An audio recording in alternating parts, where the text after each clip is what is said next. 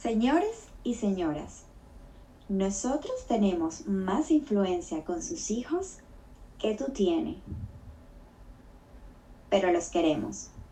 Creado y grabado en Orlando, Florida, esto es Rock Off.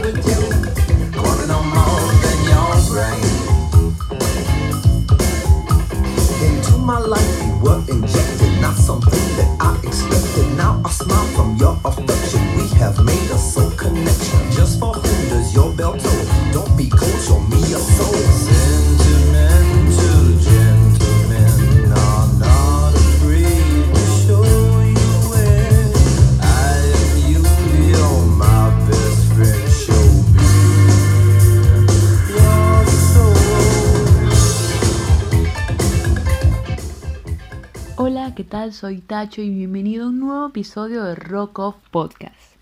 En esta ocasión les traigo un episodio súper especial de la banda Red Hot Chili Peppers.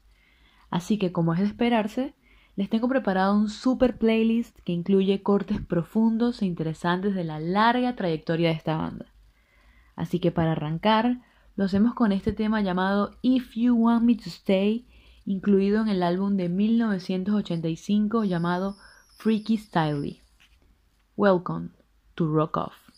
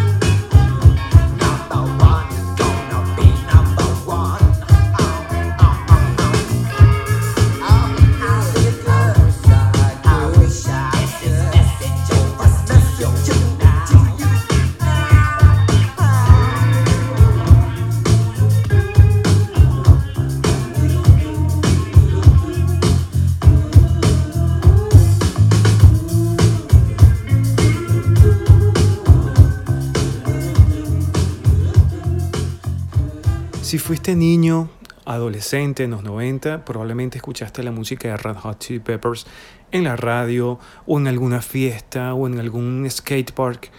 En mi caso en particular, yo todavía era un niño y tuve la oportunidad de compartir con este vecino mío que vivía a una cuadra de distancia de mi casa, Alexander el Chassis, le decíamos. Entonces, en ese compartir musical, intercambiando cintas, CDs en algunas ocasiones, sobre todo él me pasaba mucha música. Y en uno de esos cassettes había uno que se llamaba What's Hits. Era un, un cassette original y la portada me llamó mucho la atención, Red Hot Chili Peppers. Claro, yo había escuchado Under the Bridge, tal vez, en algún momento de mi vida, en la radio. Pero este cassette me cambió todo el espectro musical que manejaba en aquel momento, que se enfocaba sobre todo en el heavy metal. Y recuerdo muy claramente una mm, advertencia de Alex cuando me pasó esa cinta y me dijo, mira, aquí tú vas a escuchar ritmos completamente diferentes a lo que tú estás acostumbrado a escuchar. Vas a escuchar instrumentos exóticos como por ejemplo trompetas eh, vas a escuchar metales, vas a escuchar eh, percusiones y ritmos muy distintos a lo que normalmente estamos acostumbrados a escuchar. Y, pero yo creo que ese cassette puede gustarte.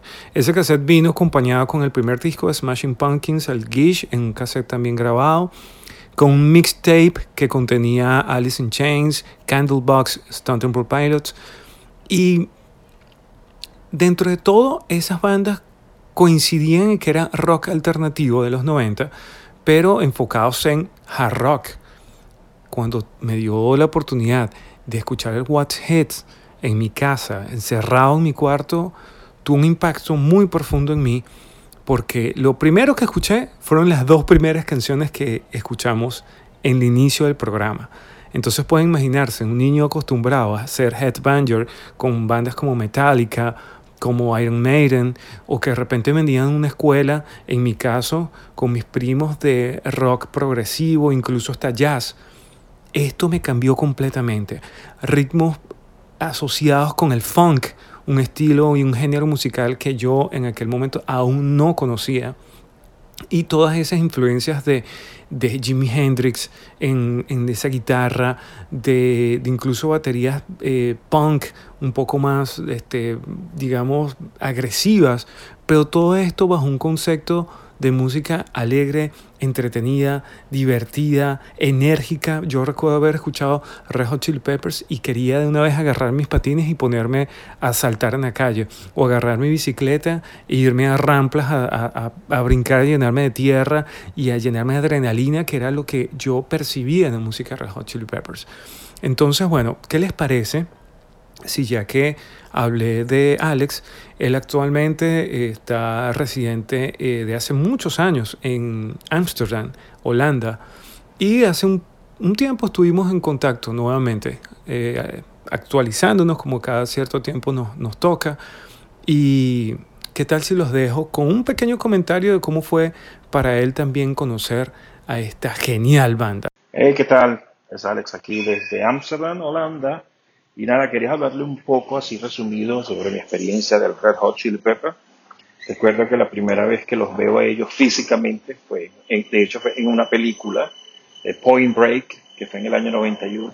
Y recuerdo que ese mismo año lanzaron ellos el disco a nivel internacional de Blood Sugar Sex Magic, que lo compré en cassette, recuerdo, lo compré y me pareció una banda increíble. Eso que yo venía de un rollo más metalero y todo aquello, pero cuando escucho esta banda y toda la fusión de estilos, me pareció increíble. De hecho, fue la que me abrió eh, la mente y el gusto de escuchar bandas alternativas en el momento, grunge y todo esto. Y recuerdo que una anécdota curiosa fue que ya pasado el tiempo yo le presté varias música a Tacho, recuerdo que era mi vecino, entre eso estaba Red Hot Chili Peppers y me imagino que le impresionaría en su momento también, porque de verdad que la banda se las traía eh, para ese entonces. Y hoy en día, bueno, Red Hot Chili Peppers es uno de los íconos grandísimos de las bandas alternativas y, bueno, increíble de verdad. Es una de mis bandas favoritas y, y nada, quería contarles un poco sobre esta anécdota. Gracias por la atención. Saludos. Chassi comenta cosas muy interesantes en su intervención y es precisamente el impacto que tuvo para él, siendo un rockero metalero en aquel momento, en aquella época, el impacto que tuvo la música de Red Hot Chili Peppers. Y fíjate que es una banda que refleja perfectamente el concepto de lo que es el rock alternativo, rock alternado con otros géneros musicales que no son usualmente comunes. Entonces, eh, Hot Chili Peppers de hecho, bueno, lo primero que yo hice después de entregarle esos cassettes fue pedirle más música a Red Hot Chili Peppers. Y es ahí cuando él me presta su cassette de Blood Sugar Sex Magic. Hablemos un poco de este disco. Este disco para mí personalmente considero que es el equivalente a One Night at the Opera de Queen de 1975. Es un disco que representa lo mejor o el trabajo más conciso que ha tenido la banda en toda su carrera. Hay un antes y un después de Blood Sugar Sex Magic para Red Hot Chili Peppers. Aquí es cuando ellos eh, consiguen por primera vez la producción de Rick Rubin, un productor muy asociado al género hip hop que había producido el primer disco en aquel entonces muy, muy famoso por haber producido el primer disco de Beastie Boys, un trabajo muy importante y de mucha influencia para Red Hot Chili Peppers en aquel momento. Entonces, Rick Rubin recoge a estos músicos, cierran el negocio y la recomendación de este productor en aquel momento es encerrémonos todos en una casa, en una mansión en Los Ángeles y ahí vamos a grabar. Vamos a vivir juntos, vamos a componer juntos y vamos a grabar juntos. Entonces, bueno, ese fue el plan. La banda decide irse para allá. Es una, una mansión de cuatro habitaciones, cada uno de los miembros en una habitación. Y eh, en algún momento Chad Smith decide no quedarse a dormir en la casa porque eh, se da cuenta, como todos los demás miembros, que la casa estaba embrujada y empiezan a pasar una serie de, acontecimientos donde, en, en los cuales el temeroso prefiere irse y viajar en moto todos los días, irse de su casa, eh, dormir en su casa y devolverse después al estudio el día siguiente. Sin embargo, esa, esa conexión que logró la banda en ese sitio y conviviendo el día a día, los llevaron a, a tener niveles muy altos y picos de, de creatividad en los cuales, junto al apoyo de Rick Rubin, lograron experimentar con ritmos, con sonidos, con técnicas de grabación y demás cosas. Entonces, lo que quiero que escuchemos juntos en este momento, una muestra de ese genial álbum publicado en 1991, es una canción que si me refiero a este álbum como el equivalente al de Queen, White Night at the Opera, entonces la canción que sería el equivalente a Bohemian Rhapsody es esto que vamos a escuchar. Se llama Sur Psycho, Sexy. Y es una canción que si nunca has escuchado en tu vida, o sea, no has escuchado Red Hot Chili Peppers. Y déjame recomendártela como algo que después de que termine el podcast, te tienes que ir directamente al link del, del playlist oficial y escuchar esa canción de pie a cabeza. Es una excelente combinación de todos los elementos que había logrado la banda en sus primeros trabajos, llevándolos a un nivel muy alto de producción, de grabación, de expresión artística y nos podemos encontrar con un trabajo impecable de cada uno de los miembros de la banda, especialmente de John Frusciante en, el, en esa impresión sentimental, melódica y dramática que le da al trato de la guitarra en esta canción. Entonces, escuchemos una muestra, Sir Psycho Sexy, del Blood Sugar Sex Magic, 1991, Red Hot Chili Peppers, Rock Off.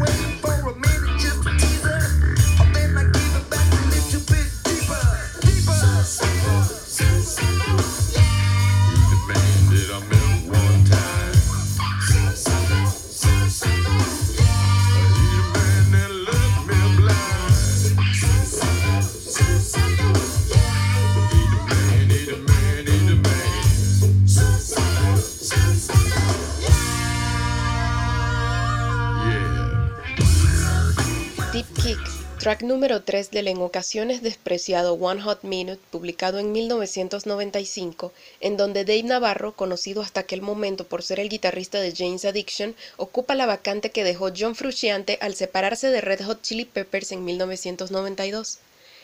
El álbum presenta un sonido denso y experimental en comparación a sus trabajos anteriores, en gran parte por la influencia que tuvo la inclusión de Navarro en la banda además de las oscuras experiencias con abuso de drogas fuertes por la que estaban pasando varios de los miembros de la banda para aquel entonces.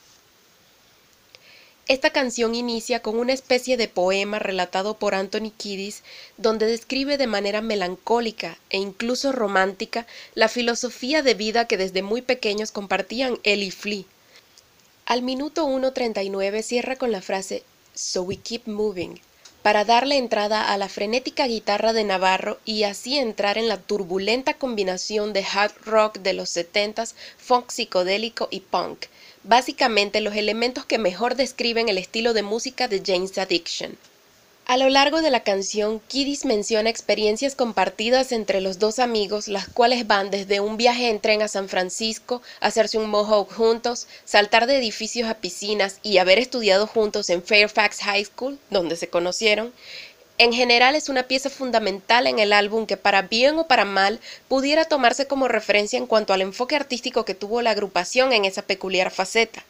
La canción cierra con un dramático outro instrumental acompañado por una frase tomada como referencia de la canción Sweet Love de The Butthole Surfers, una banda a la que Anthony y Flea admiraban y que en contexto traduciría algo como Recuerdo hace 10 años, en Hollywood hicimos algo de bueno e hicimos cosas realmente malas. Pero los Butthole Surfers dijeron, es mejor arrepentirse de algo que hiciste que de algo que dejaste de hacer.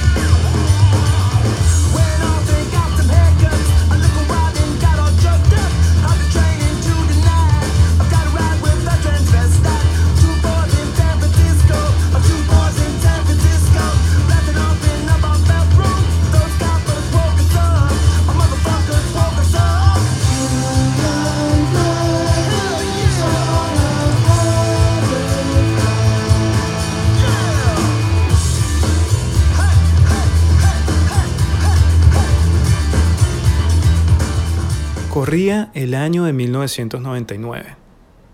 Un año muy particular dentro de la música, porque por un lado, el mainstream, la radio o el MTV te mostraba videos y canciones de Britney Spears, de Christina Aguilera, de todas estas boys band.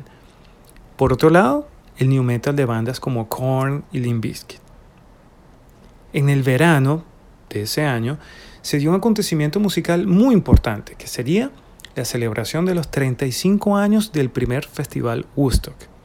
En ese momento se repetiría el festival, incluyendo, por supuesto, leyendas de la música, pero al mismo tiempo también nuevas propuestas musicales. Así que era algo muy interesante de ver.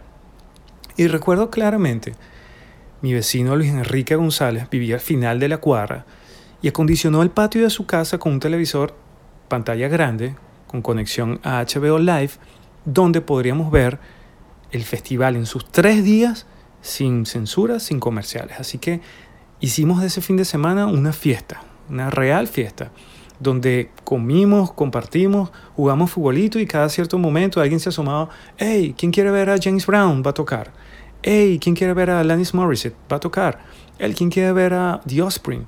A Bush, a Korn. Pero lo más emocionante de este fin de semana es que el cierre del festival sería nada más y nada menos de Red Hot Chili Peppers, una banda que a todos nos gustaba, que todos dábamos por disuelta y que en aquel momento, ese mismo año, estaban publicando su nuevo álbum Californication, de nuevo con John Frusciante en la banda, y tocarían esas canciones en ese festival, en ese día en vivo. Es decir, era algo muy importante, muy especial para todos nosotros. Recuerdo claramente todos sentados en el patio y cuando em- va a empezar justo el show, el primero que entra es Flia, desnudo, tocando el bajo, se cuelga el bajo y empieza a hacer una improvisación, tocando desnudo delante de esa multitud intermin- interminable de gente. Justamente en ese momento tuve una reflexión y quiero compartirla contigo. Quiero probar el LST. Quiero caminar desnudo en la calle y cantar con mis bolas al aire. Quiero viajar, quiero conocer personas. Quiero escribir, pintar y surfear. Quiero tocar en mi propia banda. Quiero tirar. Quiero una novia que no me obligue a bailar. Quiero acariciar una serpiente y abrazar un caballo. Quiero dejar crecer mi cabello, quiero explorar, quiero experimentar, quiero aprender, quiero volar. Quiero no tener que pensar en la universidad. Quiero no pensar en que tengo que estudiar para luego trabajar, para así poder pagar lo que tengo que comprar. Hasta se me olvidó qué es lo que quería.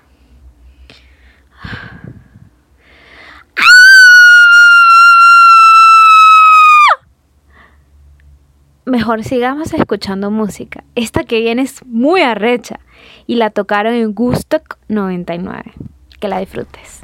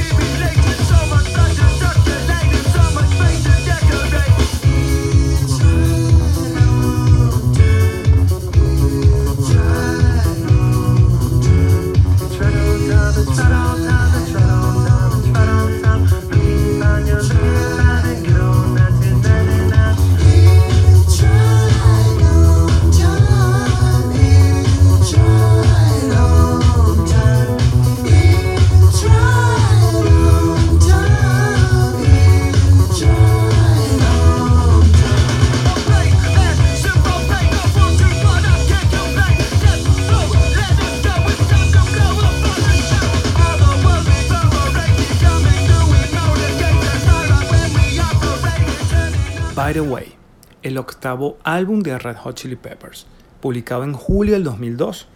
Un álbum donde podemos percibir un cambio en esa energía punk característica de la banda por canciones mucho más melódicas. Un trabajo que se le atribuye casi en su totalidad a John Frusciante, quien se encargó de escribir melodías, progresión de acordes, incluso líneas de bajo para este álbum. Acompañado también con letras mucho más personales de Anthony Kiddis, lograron un genial álbum del cual se desprendieron famosos singles, incluso mi video favorito a la banda Can't Stop.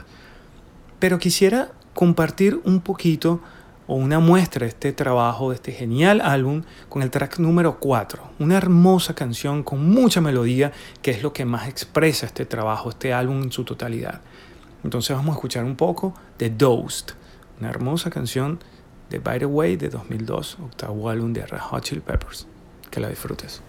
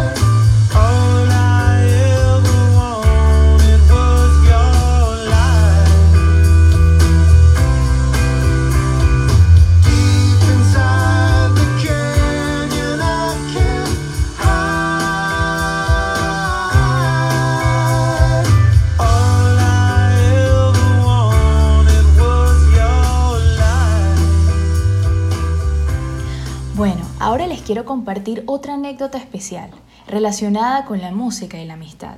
En esta ocasión haré referencia a un pedazo de papel donde hace 15 días escribí la mayoría de palabras que estoy a punto de relatar. Stadium Arcadium y el día que conocí a Paul. Era una avanzada mañana fresca de noviembre del 2006 en la ciudad de Barquisimeto, Venezuela y como era frecuente, me había ido al Parque Cardenalito para una sesión de barras. Esa ocasión era especial porque iba armado con mi iPod en el que había recién descargado el nuevo álbum doble de Red Hot Chili Peppers, Stadium Arcadian. Estaba yo tan concentrado en la música y el ejercicio que alguien frente a mí me estaba haciendo señas y yo ni me había fijado. Y al percatarme enseguida, presioné pausa al iPod y lo primero que escucho es, Pana, ¿Estás escuchando el álbum nuevo de Red Hot Chili Peppers? Esa es mi banda favorita. Mucho gusto, me llamo Paul. De allí en adelante nos uniría una amistad que celebraríamos todos los fines de semana, que para nosotros comenzaba desde el miércoles. En muy poco tiempo sus mejores amigos se convirtieron en mis mejores amigos y mis mejores amigos se convirtieron igualmente en los suyos. Mi familia adoptó a Paul y su familia me adoptó a mí. Compartimos con muchas personas en muchos sitios y en el camino la música siempre estuvo presente y eso lo hacía aún más especial. De ese poderoso álbum, Stadium Arcadium, donde podemos apreciar una expansión en la paleta de estilos de la banda y particularmente en la melodía y el virtuosismo de John Frusciante. Si me toca elegir una canción, sin duda sería Turn It Again. Este tema inicia con un exquisito riff de guitarra protagonizando un funk un tanto apretado y combinándose armoniosamente el bajo de Flea y la rítmica de Chad. Posteriormente el coro le imprime un dinamismo más acelerado hasta que llegamos al éxtasis de la canción. Un poderoso solo de guitarra muy a lo Jimi Hendrix nos evoca una atmósfera más salvaje. En un punto se alternan múltiples líneas de guitarra que mientras llegue el cierre de la pieza van manifestándose cada vez con más presencia y pasión, como olas de alto voltaje sobre las que flota el espíritu y alma de John Frusciante.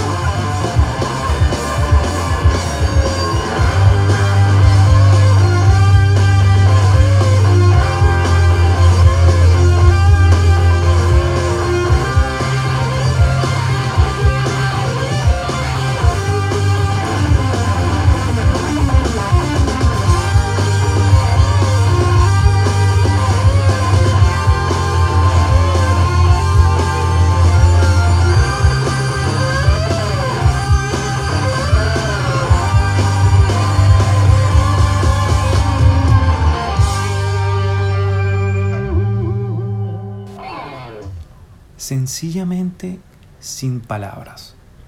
Sin palabras.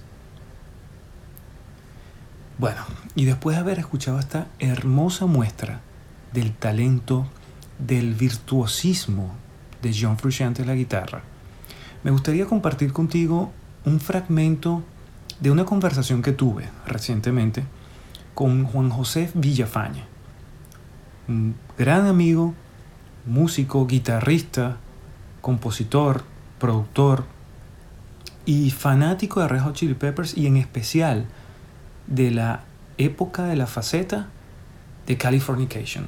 Entonces, vamos a escuchar a Juan a ver qué nos dice, por qué es tan importante esa presencia de John Frusciante dentro de la banda? completamente convencido de que la música de los Red Hot Chili Peppers conecta mucho más cuando John Frusciante está en la guitarra. Y no, no creo que tenga que ver nada con fórmulas comerciales ni tendencias, simplemente creo que la influencia de, de su vibra, de su energía, de su espíritu es tan poderosa y, está, él está tan bien conectado con, con, con, la musa, con el espíritu de la música que, que es inevitable que él agarre la banda y la levante a unos niveles a unos niveles como, como su disco, Empyrean, al, nivel más alto del cielo. Eh, el ejemplo más grande o el ejemplo más específico de esto está en el disco Californication.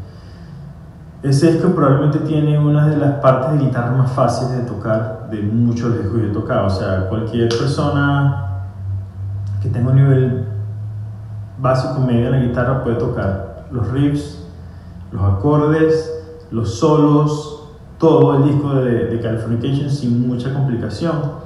Pero al mismo tiempo, para mí ese disco es uno de los mejores discos de los Red Peppers. Con la sencillez de lo que Frusciante toca, él logró transmitir 10.000 veces más de lo que muchos otros... De, con, con la sencillez y el minimalismo que Joe Frusciante tocó en Californication, logró transmitir muchas más emociones de las que muchos músicos han logrado transmitir con cientos de notas. Y bueno, yo pienso que eso es la parte más um, fundamental de la influencia que tiene, los Chili, que tiene John Frusciante en los Red Chili Peppers, que él está demasiado desconectado del, del ego y está más conectado con la música, con el espíritu de la música y, y lo que él toca es directamente del corazón, es honesto, tiene emoción, tiene feeling tiene sentimiento y al final eso es lo más importante en la música. Más que la técnica, más que las notas, más que el tiempo, más que el ritmo, más que la velocidad, es la, el contenido emocional. La música conecta con la gente cuando toca las emociones de las personas.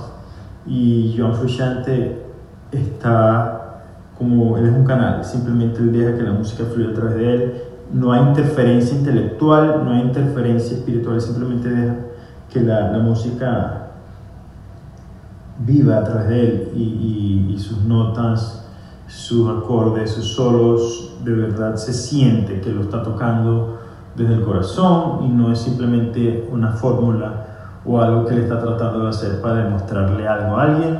Yo personalmente disfruto muchísimo este tipo de conversaciones en las que un músico comparte conmigo su opinión personal desde el punto de vista de un músico. Pero también estoy consciente de que un músico, un pintor, un artista en general, no solo se forma con educación, con estudio, con experiencia, sino también con aventuras que llevan a conectarse, como bien decía Juan, desde un nivel incluso hasta espiritual, encontrando en estas aventuras inspiración. Ya que estaba hablando de Juan, ¿te gustaría escuchar un poco de cómo esas aventuras entre él, otros amigos y yo nos llevaron a inspirarnos y a ser hoy quienes somos? Pues... En algún punto del año 2009, mi amigo Mario hizo encontró la forma perfecta de celebrar el logro de su adquisición, fruto de su esfuerzo y de arduo trabajo.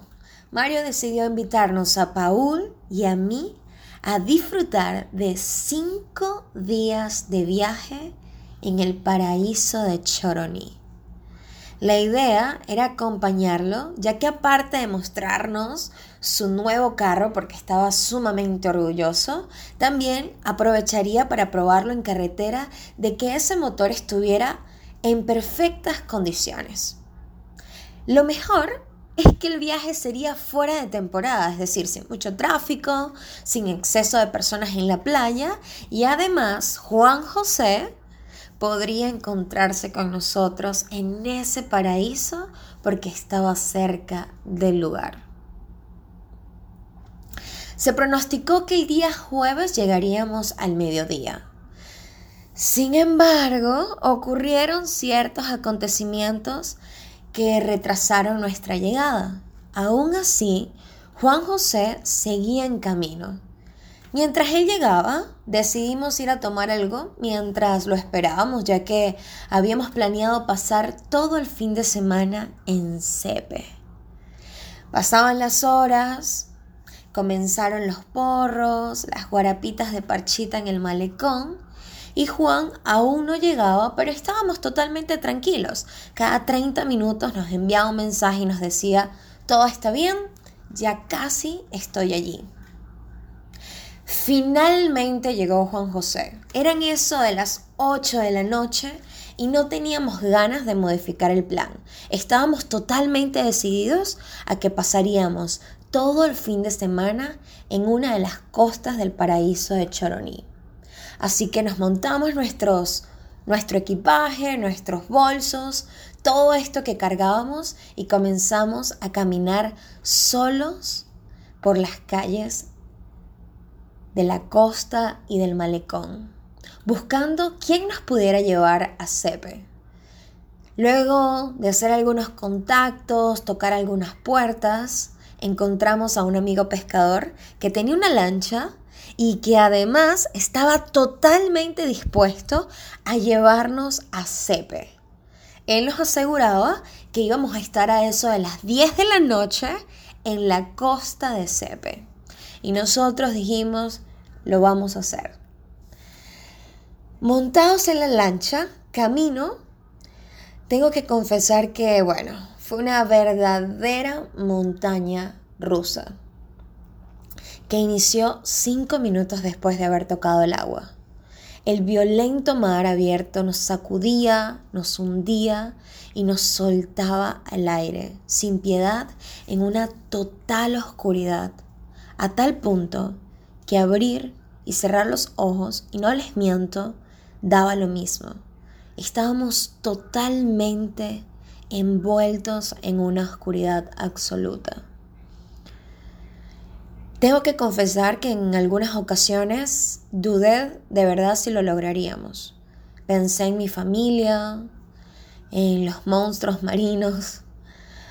La tensión era totalmente evidente.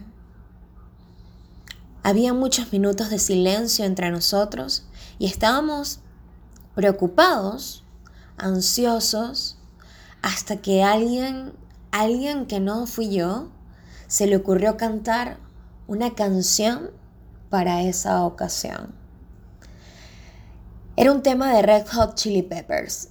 Decía algo como How long, how long will it last separate my side?